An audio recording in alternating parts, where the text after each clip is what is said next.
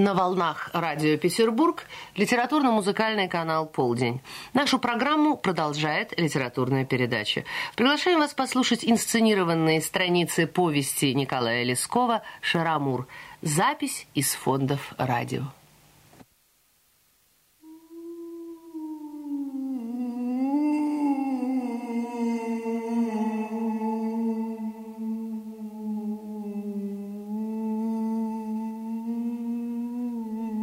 Герой мой – личность узкая и однообразная, а эпопея его – бедная и утомительная.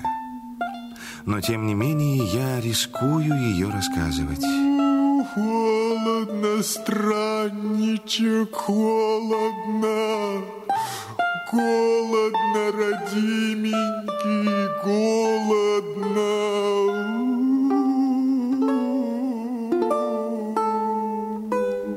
Итак, Шарамур, герой брюха. Его девиз «жрать», его идеал – кормить других. В этом настроении он имел похождения, достойные некоторого внимания. Я опишу кое-что из них в коротких отрывках. Это единственная форма, в которой можно передать что-нибудь о лице – не имевшим никакой последовательности и не укладывающимся ни в какую форму.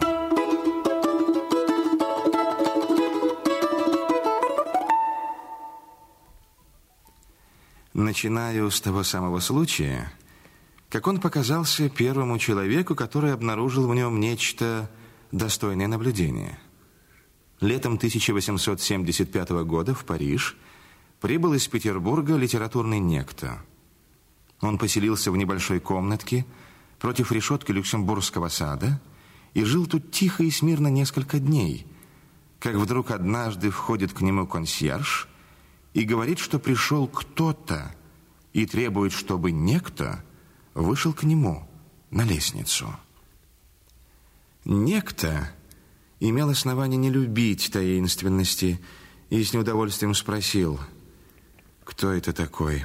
И что ему нужно? И я думаю, что это кто-то из ваших. Это мужчина или женщина?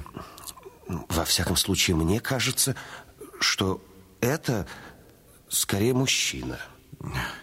Так попросите его сюда. Да, но мне кажется, что ему неудобно войти. Разве он пьян? Нет. Он э, раздет.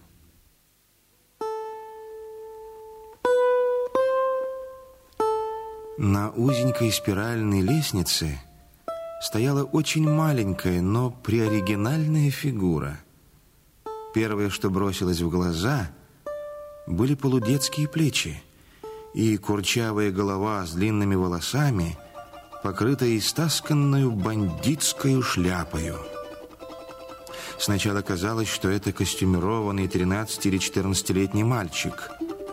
Но чуть он оборотился, вид изменяется. Перед вами прежде всего два яркие черные глаза, которые горят диким, как бы голодным огнем, и черная борода замечательной величины и расположения. Она заросла по всему лицу, почти под самые глаза, и вниз – закрывает грудь до пояса. С кем имею честь? Никакой нет чести. Что же вам надо? Имею дело. Так войдите в комнату. У вас нет никого? Никого. Могу.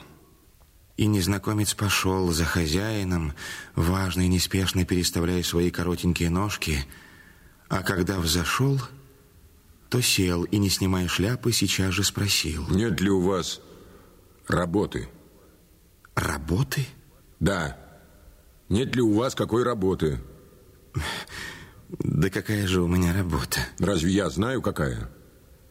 Вы мастеровой? Нет, я не мастеровой. А мне говорили, что вы романы пишете. Это правда. Так я переписывать. Но теперь я ничего не пишу. Вот как? Значит, сыты. А деньги у вас есть? Что это значит? Значит, что я три дня не жрал. Сколько же вам нужно? Мне нужно много. Но я у вас хочу взять два франка. Извольте. Здесь больше. Это все равно. Да, разумеется. Вы сдачи получите.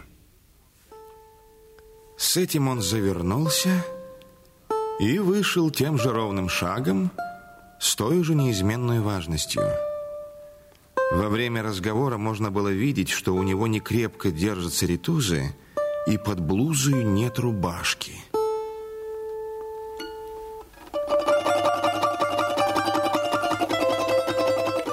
Некто рассказал эту историю землякам. Те сразу узнали. Да это, это Шарамур.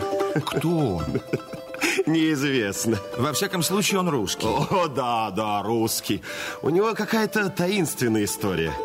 Политическая? Кто его разберет? Но, кажется, политическая. По какому делу он сюда сбежал? Право не знаю.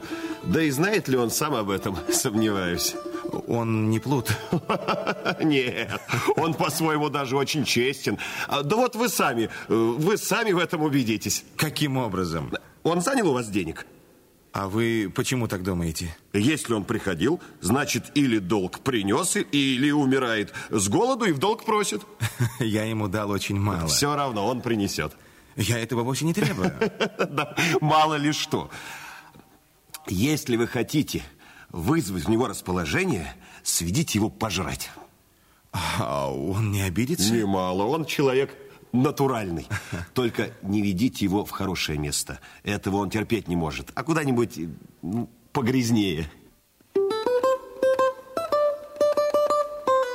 На другое утро некто спит и слышит. Проснитесь. Проснитесь. Да проснитесь же. Тот открыл глаза и увидал перед собой Шарамура. Получайте. Что это? Три франка сдачи. Присядьте.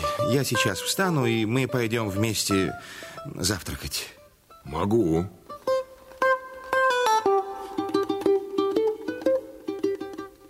Они пили и ели именно так, как хотел этого Шарамур. Даже не у Дюваля, а пошли по самому темному из закоулков латинского квартала и приютились в грязненьком кабачке дородной богатырского сложения нормандки, которую звали Танты Грильят, тетушка Грильят. Это была единственная женщина в Париже, которую Шарамур знал по имени, и при встречах с которой он кивал ей своею горделивою головою. Она этого стоила, потому что имела историческую репутацию высокой пробы. Если она не лгала, то она в самом цвете своей юности была предметом внимания Луи Бонапарта. Да. И очень могла бы ему кое-что напомнить. Но с тех пор, как он сделался Наполеоном Третьим, тетушка Грильят его презирала. Да, презирала. И жила, содержа грязненькую съестную лавку. Было ли это все правда или только отчасти, это оставалось на совести тетушки. Но Шарамур ей верил. Ему нравилось, что она презирает такого барина. За это он ее уважал и доказывал ей свое уважение. Перед ней одной снимал свою ужасную шляпу. Им подали скверных котлет, скверного пюре и рагу из обрезков да литр кислого вина. Шарамур ел все это сосредоточенно и не обращая ни на кого никакого внимания, пока отвалился и сказал «Буде». С этого у них завязалось знакомство, которое поддерживалось жратвою у тетушки Грильят и с каждым днем выводило наружу все новые странности этого Каинова сына.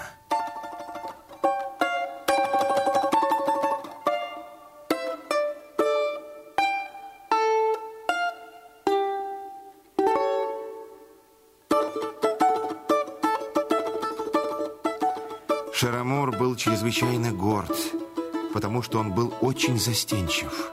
Но понятия о самой гордости у него были удивительные. Так, например, корм он принимал от всякого без малейшего стеснения и без всякой благодарности. Кормить – это, по его мнению, для каждого было не только долг, но и удовольствие.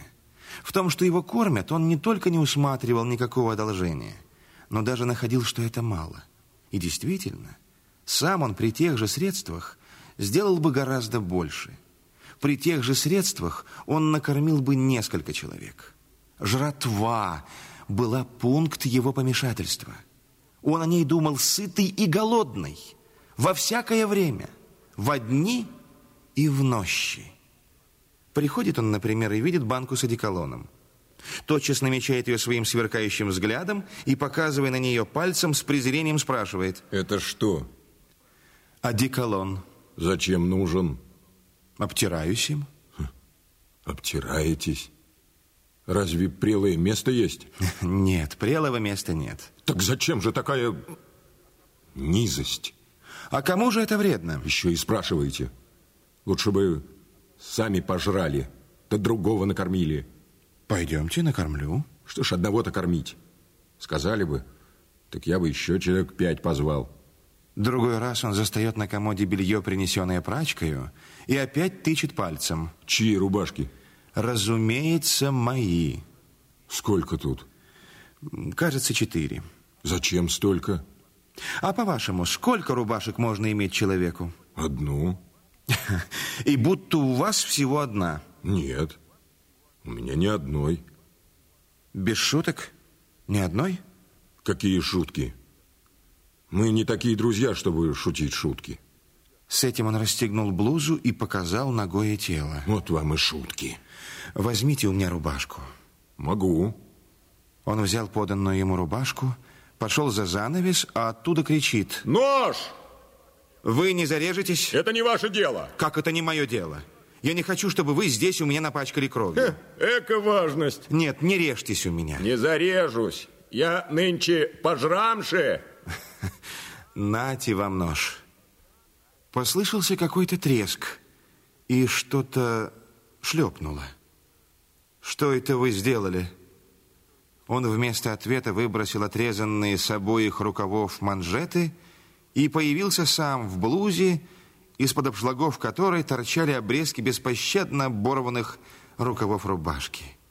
Это к ему казалось лучше, но тоже ненадолго. Завтра он явился опять без рубашки, и на вопрос «Где она?» отвечал Скинул. «Для какой надобности?» У другого ничего не было.